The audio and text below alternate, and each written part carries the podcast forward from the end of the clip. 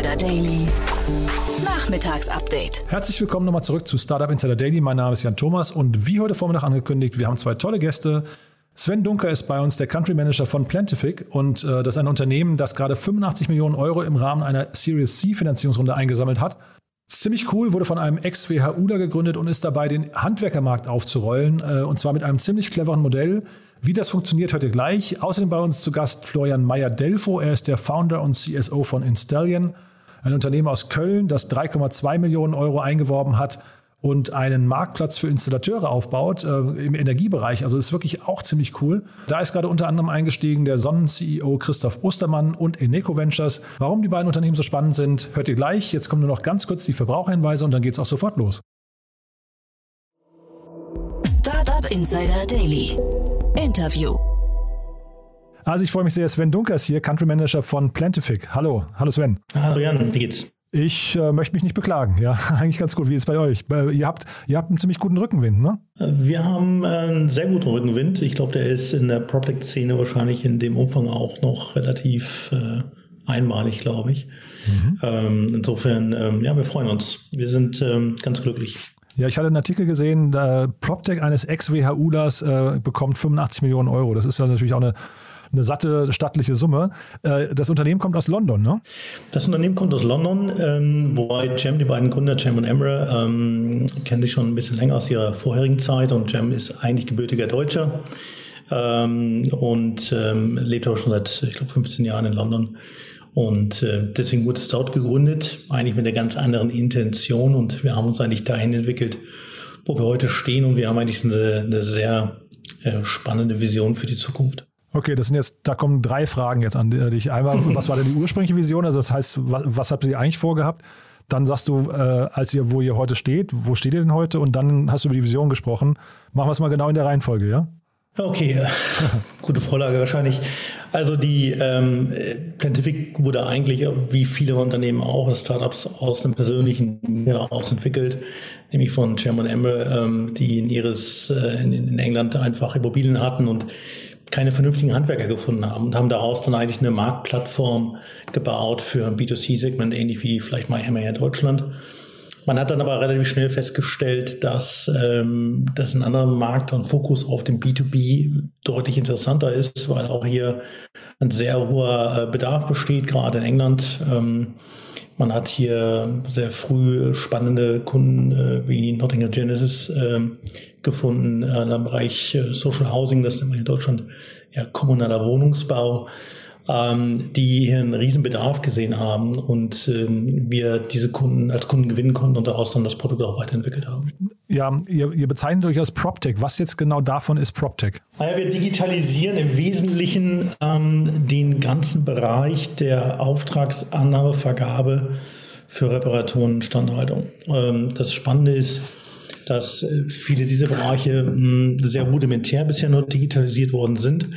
Und wir entwickeln das natürlich genau, äh, äh, durch die zentrale Datenerfassung weiter. Das heißt, wir sind von der ursprünglichen Intention eines Marktplatzes, wir bringen zwei Demand und Supply zusammen, haben uns weiterentwickelt in dem Bereich Data Analytics. Das heißt, ähm, wir ermöglichen eigentlich äh, Data Mining für unsere Kunden, dadurch, dass sie diesen kompletten Prozess mit einer nie dagewesenen Transparenz ähm, durchführen können und dadurch viel mehr Insight bekommen über ihre nachgelagerten Prozesse, wenn es darum geht, ähm, die Instandhaltung der Immobilien sicherzustellen, den Werterhalt sicherzustellen. Mhm. Man muss sich vorstellen, das ist vom Zeitaufwand ungefähr 40 bis 50 Prozent im Property Management. Und von den Instandhaltungskosten und den Ausgaben ist das ein wesentlicher Faktor, der bisher vom Bereich der Operation Efficiency komplett vernachlässigt worden ist. Und hier ist für uns ein Riesenpotenzial, ähm, was wir für die Kunden heben können. Wir haben letztes Jahr zum Beispiel mit einem unserer Kunden in Deutschland eine, Kunden, eine, eine Kostenstudie durchgeführt, wo wir ähm, die ähm, Kosten, die sie in der Direktvergabe oder im Marktplatz miteinander verglichen haben über Plantific und wir konnten, der Kunde hat sich selbst nachgewiesen, dass er im Schnitt ungefähr 20 Prozent an Kosten bei der Instandhaltung einsparen konnte gegenüber der Direktvergabe. Also ein immenses Potenzial für alle Immobilienbesitzer. Und ab welcher Größenordnung geht das denn los bei Immobilien eigentlich? Sind das dann Großimmobilien zwangsläufig oder beginnt das bei der, bei der, weiß nicht, Einzimmerwohnung? Naja, wir haben, also Immobilien für uns sind natürlich auch die Einzimmerwohnung, ähm, ganz klar. Ähm, wir haben ähm, B2B-Fokus, das heißt, wir konzentrieren uns nicht auf die Privatindustrie hier, sondern auf die gewerbliche Industrie äh, oder kommunale Industrie auch in dem, in dem Umfang. Unser kleinster Kunde hat tatsächlich 350 äh, Immobilien, äh, unser größter Kunde hat 80.000. okay. Und das heißt, das sind wahrscheinlich auch hinterher eure sag mal, strategischen Mehrwerte. Das heißt, solche Partnerschaften muss man irgendwie aufbauen, ne? dass man eben mit großen weiß nicht, ähm, Wohngesellschaften, Wohneigentümern dann eben äh, Partnerschaften schließt, ja? Ja, es ist natürlich ähm, Partnerschaft im, im, im, wesentlichen Sinne, weil wir natürlich auch gemeinsam das Produkt mit den Partnern weiterentwickeln. Wir haben ein spannendes Thema, äh, der Cem hat ein sogenanntes Property Labs äh, ins Leben gerufen. Das heißt, wir gehen zusammen mit unseren Partnern und den Kunden der Industrie äh, gewisse Probleme an, definieren die Probleme gemeinsam und erarbeiten dann die Lösung zu diesen Problemen. Da sind einige unserer Produkte entwickelt äh, worden, äh, herausgekommen, die mittlerweile eine hohe äh, Adaptierung im, im, Feld natürlich auch äh, wiederfinden und damit dann auch Mehrwerte für die Industrie schaffen. Und auf den dritten Punkt von vorhin zurückzukommen, die Vision, wo wollen wir hin? Ähm, zum einen, wir sind, wir haben ganz klaren Fokus auf eine globale Vision. Das heißt, wir sind jetzt schon in drei Ländern tätig. Wir haben kürzlich äh, die USA gelauncht und haben auch da die ersten Kunden. Ähm, und wir werden äh, mit unseren Investoren und mit den Partnern, die wir haben, haben einen ganz klaren Auftrag bekommen, das Ganze international bis in nach Asien zu treiben. Das heißt, dort, wo wir heute stehen, werden wir nicht stehen bleiben. In Europa schauen wir uns äh, mittlerweile vier, fünf weitere Länder an äh, für, für die Erweiterung der Plattform mhm. und werden darüber dann auch in Richtung Asien in den nächsten Jahren sicherlich auch äh, uns erweitern. Ähm, das wird natürlich ein bisschen Zeit brauchen, aber das ist sicherlich die Vision, wo wir hinwollen. Ja, nee, mega spannend, aber lass uns noch mal einen Schritt zurückgehen zu eurem Geschäftsmodell und auch der Zielgruppe, ja, und den, den Mehrwerten, weil sag mal, in der, in der Startup-Szene ursprünglich oder, oder typisch ist es ja so, man hat eher dieses Modell Cut out the middleman und jetzt kommt ihr quasi, macht das Gegenteil, ihr, ihr packt quasi einen Middleman dazwischen. Also warum ist das so attraktiv? Es gibt verschiedene Gründe. Ähm, in Deutschland haben wir natürlich ein relativ, ähm, haben ein sehr starkes Handwerk. Ähm, aus guten Gründen. Ähm, wir wollen das auch nicht ausschalten oder irgendwie kontrollieren. Ganz im Gegenteil. Wir wollen es bei der Digitalisierung unterstützen. Äh, wir haben sehr starke Partner von jungen Handwerksunternehmen, die hier den Marktzugang suchen und das über uns auch schaffen. Ähm, das heißt, wir bieten hier auf der Handwerksseite auch entsprechende Mehrwerte, die man teilweise ohne Plantific so nicht bekommen kann. Wir optimieren auch die Zahlungsprozesse. Der Cashflow wird verbessert. Das führt dazu, dass sie Materialeinkauf optimieren können, mehr Leute einstellen können etc. pp. Ähm, auf der äh, Immobilienbesitzerseite liefern wir dann das Netzwerk dazu. Das heißt, wir geben ihnen Zugang zu mehr Handwerk, äh, zu mehr Handwerkern, zu mehr Servicedienstleistungen und über die Plantific-Plattform selber äh, sind wir in der Lage, bestimmte Services auch zu optimieren. Das heißt, wir sehen eine starke Verbesserung ähm, der Transparenz zum einen. Das heißt, wir reduzieren äh, den Arbeitsaufwand bei den Bestandshaltern und den Verwaltern, den Property Managern substanziell, teilweise bis zu 70 Prozent im Tagesgeschäft. Und äh, wir führen, äh, wir können dadurch auch eine bessere Mieterzufriedenheit hervorbringen, weil wir die Servicezeiten von einem Problem gemeldet bis ein Problem behoben, teilweise um äh, bis in der Spitze 40 Prozent verkürzen können. Das heißt, auch die Mieter haben dadurch einen Vorteil. Ähm, das heißt, wir haben einen erhöhten Wettbewerb, wir haben einen besseren Supply für die äh, Verwalter. Ähm, die Mieter sind zufriedener, weil sie einen besseren Service kriegen. Wir reduzieren die Anzahl von Anfahrten dadurch, dass wir die Problemstellungen transparenter zu den Handwerkern liefern. Die wissen im Vorfeld viel genauer, was das Problem ist, müssen nicht so oft dorthin fahren und ähm, haben am Ende des Tages die Möglichkeit, mit uns zu wachsen, also einen besseren Cashflow zu haben. Das heißt, wir haben eigentlich drei Parteien in diesem Bereich, äh, die alle drei Vorteile rausziehen. Und das ist auch äh, unter anderem einer unserer Mehrwerte. Also mit euch eigentlich vier Parteien dann, ne? Mit uns das vier Parteien. Ja, genau. Ja, und also Mieter, lass mal ganz kurz darüber sprechen. Der Mieter, du sagst, ähm, der, der freut sich und äh, führt das denn hinterher zu zählbaren Effekten beim Vermieter? Weil darum geht es ja eigentlich. Also kann man dadurch quasi den Preis pro Quadratmeter zum Beispiel steigern, den erzielbaren Preis oder, oder äh, ist sowas, sag mal, äh, habt ihr vielleicht auch sogar so eine Art Gütesiegel, dass ihr sagen könnt, dieses Haus wird, äh, ich weiß nicht, betreut von Plantific? Ist das ein, ein, Weg, den man hinterher mal gehen kann? Das ist ein spannendes Thema. Also wir haben, ähm, wenn man sich das im internationalen Kontext anschaut, anschaut, ähm, ist Deutschland hier natürlich von der, von der Qualität der Handwerker prinzipiell sehr hoch angesiedelt. Wir haben sehr hohes Qualitätsstandardmanagement äh, in der Industrie durch die ganzen Handwerkskammern, äh, Meistercard etc. pp. Ähm, das wird schwierig sein, das noch zu steigern. Ähm, in England ist es ein bisschen anders. In England, ich sage immer ein bisschen ja, jeder, der dann einen Schraubenzieher anhalten kann, darf sich Elektriker schimpfen. Ist nicht ganz so schlimm, aber da haben wir natürlich schon auch die Möglichkeit, durch unsere Qualifizierung, die wir bei den Handwerkern durchführen, sicherzustellen, dass die Handwerker, die dann äh, zu den Mietern kommen, auch entsprechend qualifiziert sind und auch eine gute Leistung bringen. Das heißt, die Service, die Qualität äh, am Bau äh, ist natürlich besser, dass, dadurch wird der Mieter wieder zufriedener. Und wir sind natürlich auch für den Immobilienbesitzer, ähm, er hat eine gewisse, ich sag mal doch, ähm, Leistungsgarantie und Qualitätsgarantie, äh, die für seinen Werterhalt seiner Immobilie, was ja auch ein wesentlicher Faktor ist, ganz immens ist. Ich kann ein anderes Beispiel aufbringen. Wir haben, ohne jetzt Namen zu nennen, aber einer unserer Mitarbeiter ist tatsächlich Mieter von einem etwas größeren ähm, Bestandshalter in Berlin, sage ich mal so schön. Der hat im November ähm, deren Service-Dienstleistungen ausge ausgelagert an einen sogenannten technischen Facility Manager. Der Kunde ist auch kein Kunde von uns, noch nicht. Ähm, aber der hat im November einen, einen Wasserschaden im Badezimmer, neues Gebäude, keine fünf Jahre alt, Wasserfleck im Bad. Er hatte mittlerweile neun Termine. Neunmal ist ein Handwerker gekommen, Fliesen abgehauen, die Wanne ist verdreckt, Bad hat nicht funktioniert, äh, der Ausguss ist verstopft. Er hat immer noch ein Riesenloch drin und noch immer ist nicht repariert. Das sind die Negativbeispiele, die Mieter heutzutage erfahren können, wenn nicht qualifizierte Handwerker oder nicht optimale äh, Instandhaltungsprozesse hinterlegt sind. Und das ist genau der Punkt, wo wir reingehen und sagen, hey, wir äh, optimieren diese Prozesse. Das darf nicht passieren. Wir müssen sicherstellen, dass die Immobilie den Wert erhält oder gesteigert wird, dass die Mieterzufriedenheit hoch ist, um auch dann noch Mietkürzungen natürlich auch zu vermeiden. Wir haben auch ein anderes Beispiel, ähm, ganz spannend. Wir haben da soll ich jetzt keinen Namen nennen, aber einen kommunalen Wohnungsbauanbieter im mittleren Westen von Deutschland, der natürlich bei seinem Ausschreibungsverfahren auch seine Partner hat, für die äh, Leerstandssanierung, also wenn eine Immobilie ein bisschen älter ist und leer steht, wird gerne auch mal äh, Geld in die Hand genommen, um die auf den neuesten Stand zu bringen. 60 Immobilien kontinuierlich im Backlog, die nicht wieder vermietet werden können.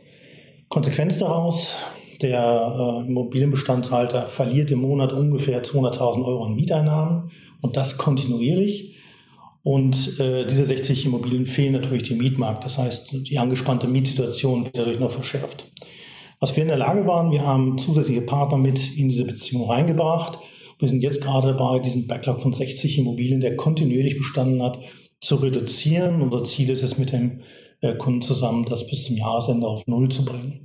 Das heißt, wir sparen oder wir optimieren das Betriebsergebnis des äh, Immobilienbestandshalters und wir führen diese Immobilien schneller wieder im Mietmarkt für, äh, zu, sodass die Leute auch entsprechend mehr Auswahl haben und auch äh, Wohnungen haben zu mieten. Und was würdest du denn sagen, wie viel von eurem, also prozentual gesehen, wie viel von eurem äh, Business ist tatsächlich digital und wie viel ist dann hinterher einfach nur die Vermittlung äh, von oder auch tatsächlich die Ausführung? Wir sind eigentlich komplett digital. Also wir haben ähm, unsere kompletten Prozesse von Auftragsannahme, also Mieter könnte einen Auftrag äh, melden, bis hin zur Bezahlung ist ein durchgängig digitaler Prozess bei uns. Ähm, wir sind auch, wir haben auch Diskussionen mit Kunden, wie schnell das dann aufzusetzen ist. So Digitalisierung hat in vielen Köpfen der Leute ähm, bringt Kopfschmerzen, ob das ein Verwalter ist, ein Bestandshalter, weil die natürlich aus einem anderen System kommen. Die haben ähnliche älteren Legacy-Systeme ERP-System, ähm, wo die sechs bis zwölf Monate Projektzeitlaufzeiten hatten, ähm, immense Manpower äh, gebunden haben und das ist bei uns nicht der Fall. Wir haben ähm, im Schnitt brauchen wir ein bis zwei Wochen, um einen Neukunden aufzusetzen, sodass er komplett drin arbeiten kann. Unsere, unser Rekord liegt sogar bei drei Tagen. Ähm, das heißt, der Digitalisierungsprozess für diesen relativ großen Anteil an, äh, ich sag mal, ähm, Arbeitslast äh, ist bei uns sehr schnell digitalisiert. Und die Kunden sehen innerhalb von ehrlicherweise vier Wochen, glaube ich, je nachdem, wie schnell man sich auch auf diese neuen Prozesse einlässt, ähm, entsprechende Mehrwerte. Wenn das hier Frage beantwortet, bin ich ganz sicher, aber bei uns ist eigentlich alles digital. Das Einzige, was bei uns noch nicht digital ist, ist, ähm, was wir noch mitliefern, ist eine Service-Dienstleistung, die mit inkludiert ist. Das heißt, jeder Auftrag, den der Kunde auf dem Marktplatz drauf, äh, draufsetzt, um entsprechend Angebote zu bekommen, wird von uns nochmal äh, mit dem Team gemonitort. Und wenn wir bestimmte Tickets haben, die ähm, bestimmte Aufträge haben, die nicht genügend Engagement kriegen von Handwerkern, weil wir vielleicht dort noch für diese eine spezielle Gewerk nicht genügend Handwerker hätten oder die bestehenden zu viele Aufträge haben, dann gehen wir aktiv raus und akquirieren nach. Und das Stichwort Handwerker, also äh, ich verstehe richtig, das sind jetzt eben externe Subunternehmen, die dann, äh, also die dann von euch beauftragt werden, die sich einfach bei euch ähm, ähm, quasi registriert haben. Warum ist das so? Warum sind die nicht festangestellt? Das sind keine Subunternehmer, es sind äh, Unternehmen, die wir sind auch nicht der Vertragspartner für diese Aufträge. Wir sind nur die Technologieplattform und der Vermittler. Mhm. Das heißt, ähm, die Aufträge werden von regulären Handwerksunternehmen durchgeführt und nicht durch uns. Also wir sind nicht der, derjenige, der beauftragt wird, eine Wohnungssanierung durchzuführen, sondern wir sind die Technologieplattform, die es ermöglicht, diese äh, Sanierung auszuschreiben und dann entsprechend die Angebote Also tatsächlich wie bei MyHammer damals, ja? Vom Prinzip her wie MyHammer und ähm, ein bisschen anders, wie es vielleicht eine andere Plattform macht in Deutschland. Was hat denn MyHammer nicht richtig gemacht, dass ihr jetzt überhaupt Platz findet? Weil ich habe mal auf Google Trends geguckt, MyHammer ist so ein bisschen die, stagniert oder ist so ein bisschen rückläufig, die, die, äh, das Suchvolumen. Ähm, das Modell scheint also jetzt nicht total durch die Decke gegangen zu sein. Was macht ihr jetzt anders? Naja, man muss ganz klar differenzieren. MyHammer ist ein B2C-Produkt ähm, okay. und wir sind ein B2B-Produkt. Das Verstehe. heißt, äh, okay. Äh, auch MyHammer, das nutze ich auch ab und zu mal oder habe ich früher genutzt, aber da habe ich keine Qualitätskontrolle bei den Handwerkern, für mich zumindest nicht. Und äh, Handwerker haben das Problem, dass sie, äh, ich will nicht schlecht darüber sprechen, aber Handwerker zahlen bei uns zum Beispiel keine monatlichen Gebühren oder keine Verbindungsgebühren und Angebotsgebühren. Ähm, mhm. Das heißt, Handwerker zahlen bei uns nur Gebühren, wenn sie denn auch tatsächlich einen Auftrag gewonnen haben und bezahlt werden. Wenn Geld fließt, erst dann. Ähm, das heißt, sie gehen keinerlei Risiken ein ähm, und sie bekommen bei uns Aufträge von Professionals. Das heißt, ähm, anders als auf einer B2C-Plattform, wo die Aufträge auch mal schnell gelöscht werden oder gar nicht vergeben werden oder ich muss dann vielleicht mit, etwas mit einem Rechtsanwalt oder mit einem Lehrer mich auseinandersetzen, der sagt, das ist aber nicht schön gestrichen hier. Das ist dort nicht der Fall. Wir haben ähm, auf der einen Seite sehr professionelle Immobilienverwalter und äh, Property Manager, die in einer sehr professionellen Weise die Aufträge vergeben und auch entsprechend abnehmen und auch entsprechend bezahlen. Das heißt, die Aufträge, die auf der Plattform sind, sind reell, müssen auch vergeben werden, äh, werden verschwinden nicht irgendwie. Und wenn ich dort ein Angebot abgebe als Handwerker, dann kann ich auch sicher sein, dass ich einer von drei oder vier bin, der den Auftrag dann auch bekommt und auch entsprechend schnell bezahlt werde. Mhm. Ja, ich hatte, das ist auch ganz, wenn ich ja. ganz drauf eingreifen darf, wir haben eine durchschnittliche Bezahldauer von vier Tagen. Das heißt, der Handwerker hat bei uns einen deutlich schnelleren Cashflow äh, gegenüber einem Industrieschnitt von teilweise 40, 45 Tagen, ähm, wo er mit, dem, mit der Bezahlung der Rechnung rechnen kann.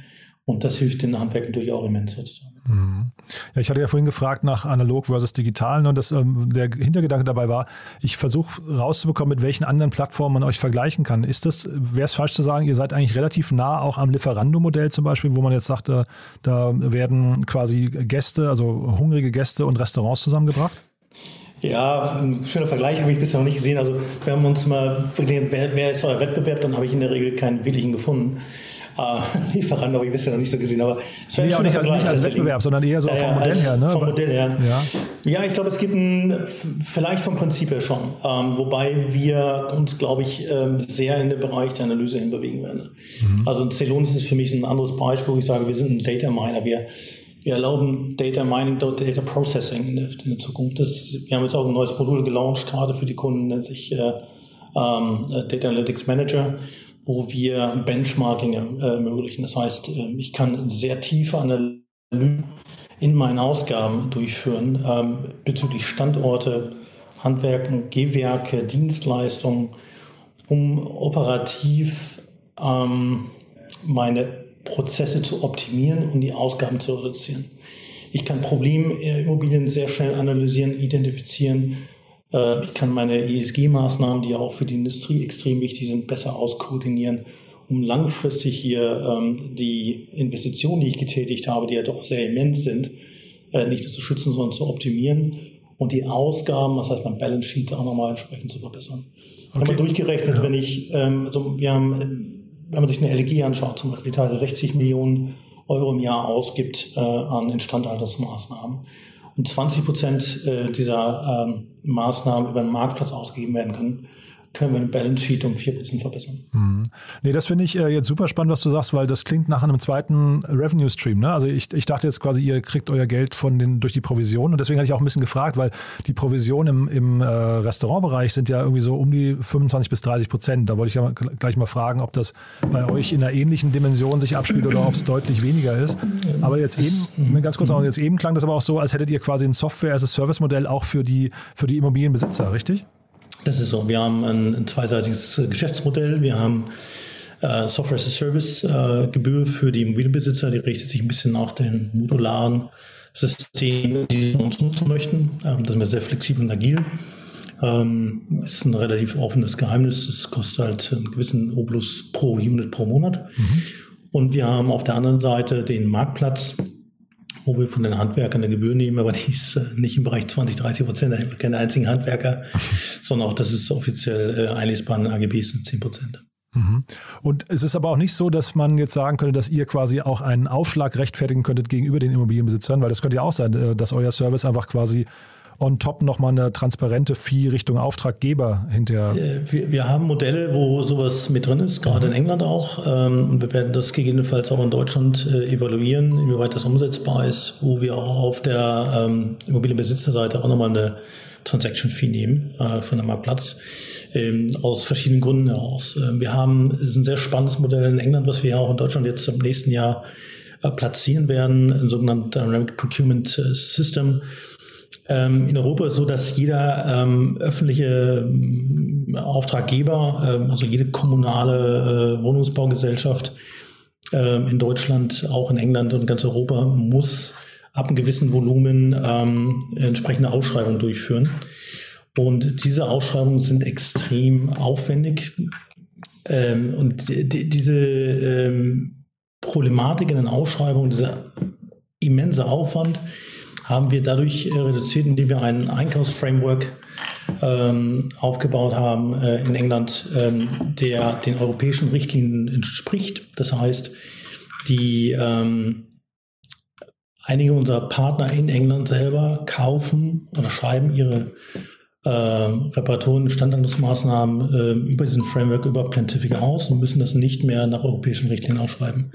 In, in diesem Framework, ähm, der wie gesagt den europäischen Richtlinien entspricht, ähm, sparen sich unsere Kunden diesen Ausschreibungsprozess, der wie gesagt sehr aufwendig ist und sehr zeitaufwendig ist, und können Plantific als Ausschreibungsplattform nutzen. Das heißt, von Kleinaufträgen bis Großaufträgen ähm, geht das jetzt nur noch über Plantific. Und diese Kosten, die äh, man normalerweise auf der Handwerkerseite dann an äh, Marketing-Fee einnehmen würde, belasten wir tatsächlich da den Kunden, ähm, weil äh, das die Vorgaben der Europäischen äh, Union entsprechend ähm, erfordern, dass der Zugang und die Verteilung ähm, dort äh, kostenfrei sein darf. Äh, auch hier werden wir ähm, diesen Einkaufsframework in Deutschland platzieren. Wir haben ja schon die ersten Gespräche geführt mit einigen ähm, großen und mittelgroßen ähm, äh, kommunalen Wohnungsbauanbietern, die da sehr starkes Interesse dran haben. Mhm. Ähm, den Anbieter, den ich vorhin erwähnt habe, mit seinen 60 äh, Wohnungen, hat allein einen achtmonatigen Prozess äh, in der Vorbereitung, Ausschreibung, Analyse der äh, Angebote die er äh, alle zwei Jahre durchführen muss. Und ähm, mit Plantific gehen wir davon aus, dass wir das komplett eliminieren können, indem wir diesen Prozess einmal implementieren, diesen Einkaufsrahmen und dann entsprechend ähm, auch unter anderem kommunalen Anbietern äh, anbieten können. Das Spannende hier ist, jeder andere äh, kommunale Anbieter kann auf diesen Framework mit draufkommen und äh, sich daran beteiligen und spart sich dann zukünftig diese Ausschreibungsprozesse, die teilweise wirklich sehr viel Manpower und sehr viel Zeit äh, in Anspruch nehmen. Ja, äh, cool, Sven. Also das äh, klingt mega spannend, was ihr macht, muss ich sagen. Ähm, ist ein spannendes Modell. Bin sehr gespannt, wie das in Deutschland sich auch äh, etabliert. Aber du sagst ja jetzt gerade, ihr wollt sowieso international gehen. Von daher ist Deutschland auch nur ein Markt von vielen wahrscheinlich. Ähm, mhm. Also weiterhin viel Glück dabei. Haben wir aus deiner Sicht was Wichtiges vergessen?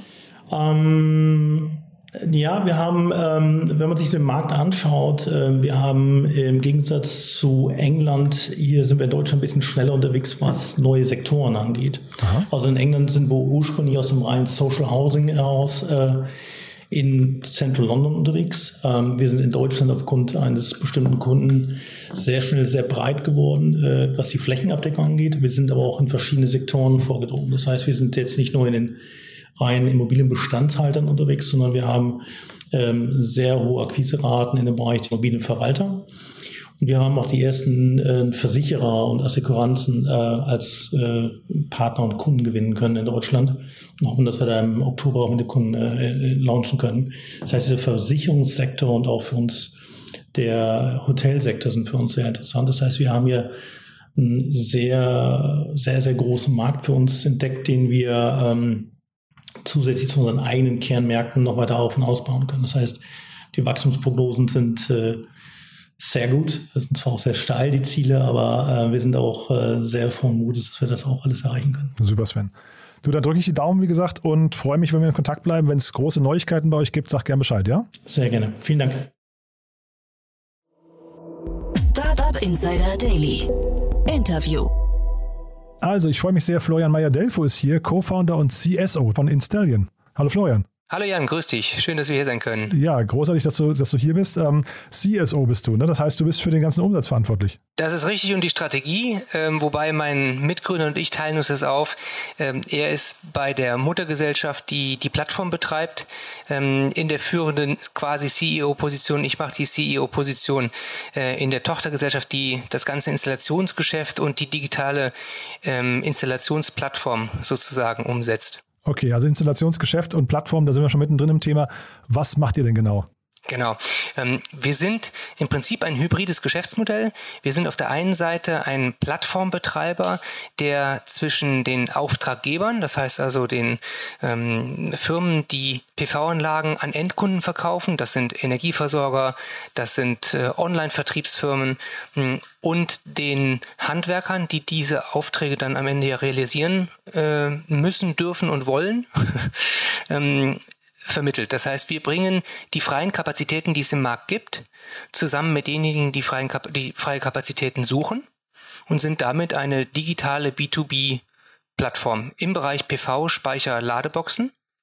Und weil dieses Geschäft sehr stark boomt und wir von unseren Auftraggebern immer weiter gefragt werden, könnt ihr das nicht auch selber, haben wir seit letztem Jahr auch angefangen, selbst äh, Montage-Hubs aufzubauen, deutschlandweit, um sicherzustellen, dass diejenigen Auftraggeber, die auf unserer Plattform einen Montageauftrag einstellen, auch sicher eine Abarbeitung dieses Auftrags gewährleistet bekommen. Mhm.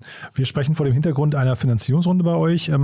Jetzt habe ich mich du hast ja gerade so ein bisschen beschrieben, wie ihr, wie ihr vorgeht und wie ihr aufgestellt seid. Ich habe mich gefragt, äh, Termondo hier aus Berlin, ähm, ist das ein Ideengeber oder seid ihr, seid ihr inspiriert oder seid ihr ganz, ganz äh, unterschiedlich äh, unterwegs und das sieht nur von außen so aus, als wärt ihr relativ ähnlich?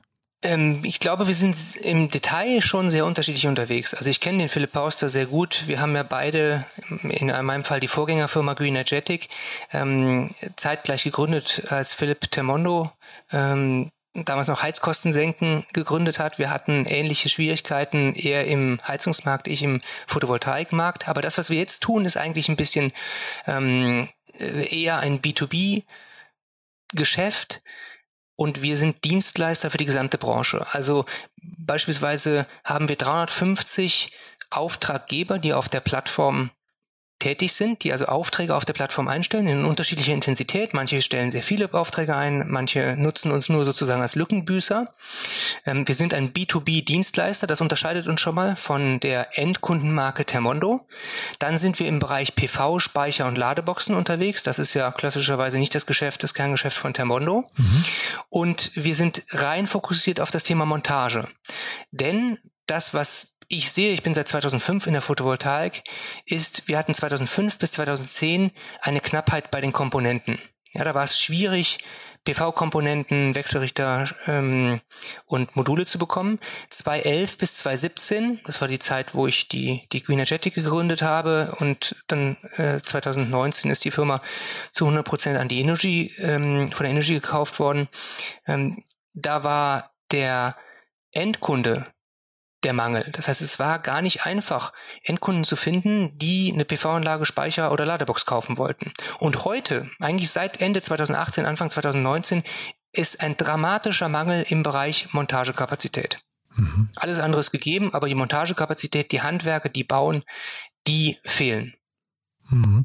Und also wenn man dir jetzt so zuhört, dann überlege ich gerade, es gibt ja noch zahlreiche andere Player. Ne? Also wie, wie unique seid ihr da unterwegs? Was würdest du sagen? Wo sind mhm. komplett eure Alleinstellungsmerkmale und vielleicht auch sowas wie der, ich weiß nicht, unfaire Vorteil? Ja, also ich glaube, was uns auszeichnet, ist, wir sind sehr, sehr früh in die Richtung gegangen. Wir haben Ende 2018 uns entschlossen, wisst ihr was, äh, eigentlich müssen wir das Thema Handwerker und Knappheiten im Handwerkerbereich angehen, denn Ende 2018 hat sich erstmals abgezeichnet, nachdem es ja lange herbeigeredet wurde, dass erstens die Photovoltaik wieder an Fahrt aufnimmt und zweitens auch das ganze Thema EV Charging, also E-Mobilität, endlich, endlich mal auch wirklich in die, die Masse gekommen ist. Und das führte eben zu einem äh, schon damals prognostizierbaren massiven, äh, zu einer massiven Knappheit von Montagekapazitäten. Wir haben also, mhm. glaube ich, mit, die ersten waren wir, die das Geschäftsmodell transparent machen von Montagekapazitäten und das effizientere Gestalten von Montagekapazitäten im Markt äh, entdeckt haben. Heute gibt es einige inzwischen schon, also Matthias Hammer zum Beispiel, der Gründer von, von Senec, äh, kauft sich gerade Handwerksbuden zusammen. Das ist ja dieses äh, viel gehypte äh, Micro M&A. Äh, dann haben wir den ähm, Philipp Schröder, äh, der ja auch im gleichen äh, Modell unterwegs ist. Unser Modell ist ein bisschen was anderes. Wir sagen, dass wir ausgehend von der Plattform in der wir als B2B-Dienstleister viele Auftraggeber mit vielen Installateuren zusammenbringen, auch zunehmend selber diese Kapazitäten bereitstellen wollen, schlicht und ergreifend, um sicher zu sein, dass unsere Plattform performant die Kunden, also die B2B-Kunden, die Auftraggeber zufriedenstellt. Ähm, und das ist von daher das gleiche Geschäft, aber ein etwas unterschiedlicher Ansatz und wir glauben, dass der deswegen wichtig ist und richtig ist. Also beide Ansätze haben ihre, ihre ähm, Berechtigung, aber wir glauben, dass der Ansatz, selber Strukturen aufzubauen, der richtigere ist, weil es ist gar nicht einfach und das kenne ich aus meiner Zeit, wo ich für Energieversorger White Label PV-Speicher Ladeboxen verkauft habe und wo die auch angefangen haben, Handwerksbetriebe zu kaufen. Das ist ja nicht ganz neu, sondern das haben Energieversorger schon 2016, 17 begonnen zu tun. Ähm, habe ich festgestellt, es ist verdammt schwer, sich einen Haufen Handwerksbetriebe zusammenzukaufen, diese zu harmonisieren und in einen digitalen Gesamtprozess einzubetten. Da kann man mal eine E.ON fragen, da kann man mal eine Energy fragen und andere. Das ist nicht einfach. Und insofern habe ich vor dieser Aufgabe großen Respekt.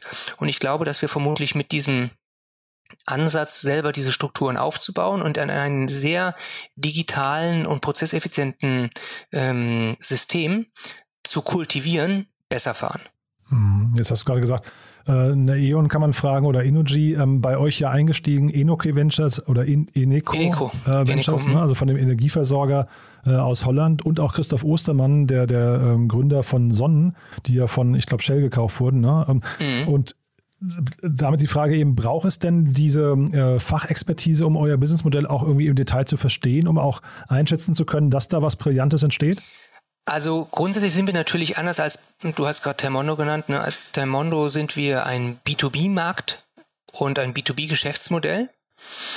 Grundsätzlich glaube ich, und das ist in meiner Historie eigentlich immer so gewesen, dass man schneller auf Ballhöhe ist mit Investoren, die das Geschäft verstehen. Die fragen vielleicht auch ein bisschen kritischer, aber man ist eben schneller dran und die bringen auch aus meiner Sicht schneller äh, merkbaren und nutzbaren Input. Insofern bin ich ganz froh, dass äh, wir uns in dem Fall mit einem Investor aus der Branche, das ist ja ein Corporate Venture Capital Unternehmen letztlich, ne, die Eneco Ventures, ähm, zusammengetan haben, die uns auch übrigens schon ganz konkret mit, äh, obwohl wir erst vor anderthalb Monaten geclosed haben, mit Geschäft auch bereichert haben. Also äh, das ist wirklich eine sehr angenehme Zusammenarbeit. Ich habe mir vorher, wir hatten die angenehme Situation, dass wir tatsächlich überzeichnet waren. Äh, das heißt, wir hatten mehrere, die gesagt haben, wir wollen. Wir haben uns aktiv bewusst und freiwillig für die Enico Ventures entschieden, weil wir gesagt haben, das, was die gebracht haben und auch die Erfahrungen, die ich von anderen berichtet bekommen habe, äh, gibt ja einige, die unter anderem der Philipp, äh, Philipp Pauster, ähm, aber auch der Jochen Schwill von Nextkraftwerke, die waren zu, durchweg sehr positiv, die Enico äh, als Gesellschafter zu haben. Und das ist etwas, was ich jetzt auch tatsächlich teilen kann Und das ist nicht immer so. Also äh, VCs, da gibt's ja, ich sage immer, es gibt immer so die Zeit vor dem Closing und die Zeit nach dem Closing. Und vor dem Closing ist das alles natürlich sehr, sehr nett. In dem Moment, wo man äh, sich einen Investor auf dem Cap-Table geholt hat, äh, zeigt der sein wahres Ich. und das kann mal gut, mal schlecht sein. In dem Fall bin ich sehr zufrieden und es war sehr, sehr angenehm. Mhm. Temondo, die haben ja über 60 Millionen Euro eingesammelt. Ne? Ähm, nichtsdestotrotz hat man immer wieder Munkel hören, es läuft auch nicht so ganz einfach. Äh, wo geht denn bei euch die Reise hin und was sind denn vielleicht auch so die Challenges, äh, die du, die du siehst? Welche Bottlenecks entstehen da und was könnten, was könnten vielleicht so Erwartungen auch an den Markt sein, die ja erst noch, weiß nicht, der Beweisführung unterzogen werden müssen? Absolut, ja. Also wir sind ja ein B2B ähm, Geschäftsmodell und insofern per se schon einmal weniger marketinglastig und das ist ja auch aus der Historie, das war bei Greenergetic ähnlich. Wir hatten einen sehr ähm, äh, B2B-Fokus, wir haben weniger äh, auf Endkundenmarke abgestellt. Das hat Vor- und Nachteile. Einer der Vorteile ist, dass man insgesamt, wenn man weniger ins Marketing investiert, auch deutlich weniger Geld ähm, ausgibt. Der zweite Punkt ist, dass wir natürlich von der Wertschöpfung deutlich äh, schlanker sind. Wir fokussieren uns auf die Umsetzung von qualitativer Montage.